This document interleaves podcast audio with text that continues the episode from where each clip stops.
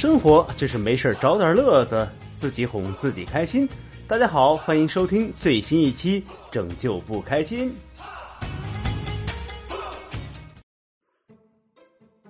看了最新版的《天龙八部》，用李成儒老师的话来形容呢，就是如鲠在喉，如芒在背，如坐针毡。总结两个字儿：难受。那么这年头的翻拍呢，它唯一的作用可能就是用来证明经典是无法复制的。《天龙八部》开播之后啊，这部剧约有一点七万人在豆瓣上是齐刷刷的打出了一星的评分，烂剧的标签已经是板上钉钉了。但是呢，哎，你还挺令人纳闷的，就是啊。它评分虽然低至了三点六，但是在电视剧的播放排名还能排到第六名，这估计大家都是冲着金老爷子的经典之作来的，但没想到会被恶心到。这版的《天龙八部》的导演啊是于荣光老师，这么说大家可能不是说太熟悉，就是在《庆余年》当中被陈萍萍关押在监察院里的那个大魔头肖恩，就是他扮演的。那其实从戏剧的表演方面来说呢，于荣光老师确实是确实很棒，在二零零八年呢也是获得了最佳男演员的提名奖。作为一名老戏骨呢，他的演技也是非常得到大家的认可的。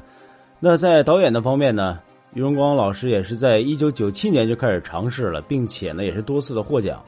但是经典的武侠呢，不是说拍就能够拍好的，这部剧就翻车了。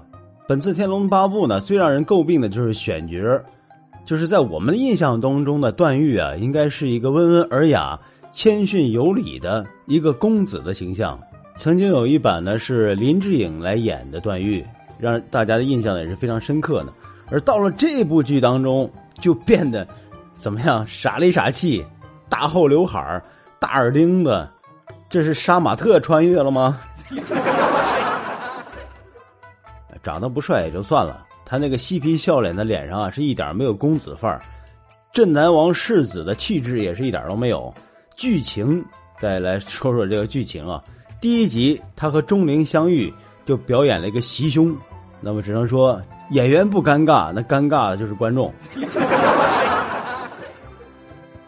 这哪里是什么温润如玉的大李国小王子，分明就是市井小流氓嘛！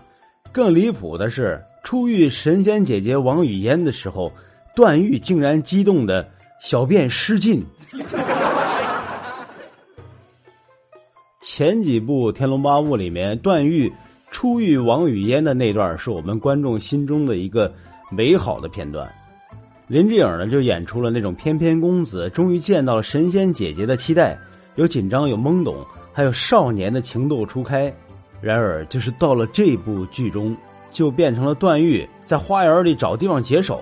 这个时候，神仙姐姐就走了出来，段誉就激动的跪拜在地，然后语无伦次的喊着“神仙姐姐”，场面呢就开始一度混乱。最后呢，段誉是被两个姑娘给架走了，镜头呢还给了地上的尿一个特写。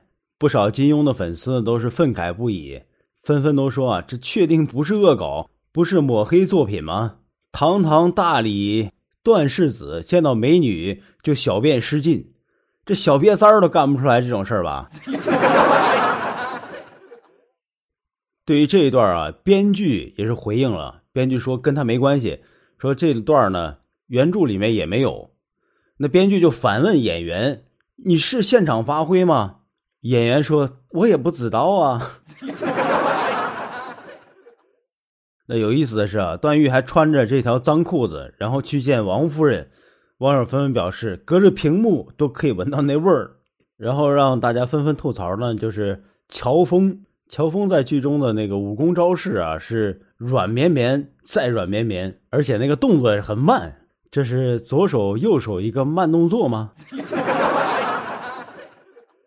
然后还有王语嫣的造型啊，搞了一个很奇奇怪怪的头饰。这个造型，你确定不是把锅盖给顶在头上了吗？好的，各位亲爱的听友，感谢您的收听，喜欢主播的朋友点点关注，谢谢。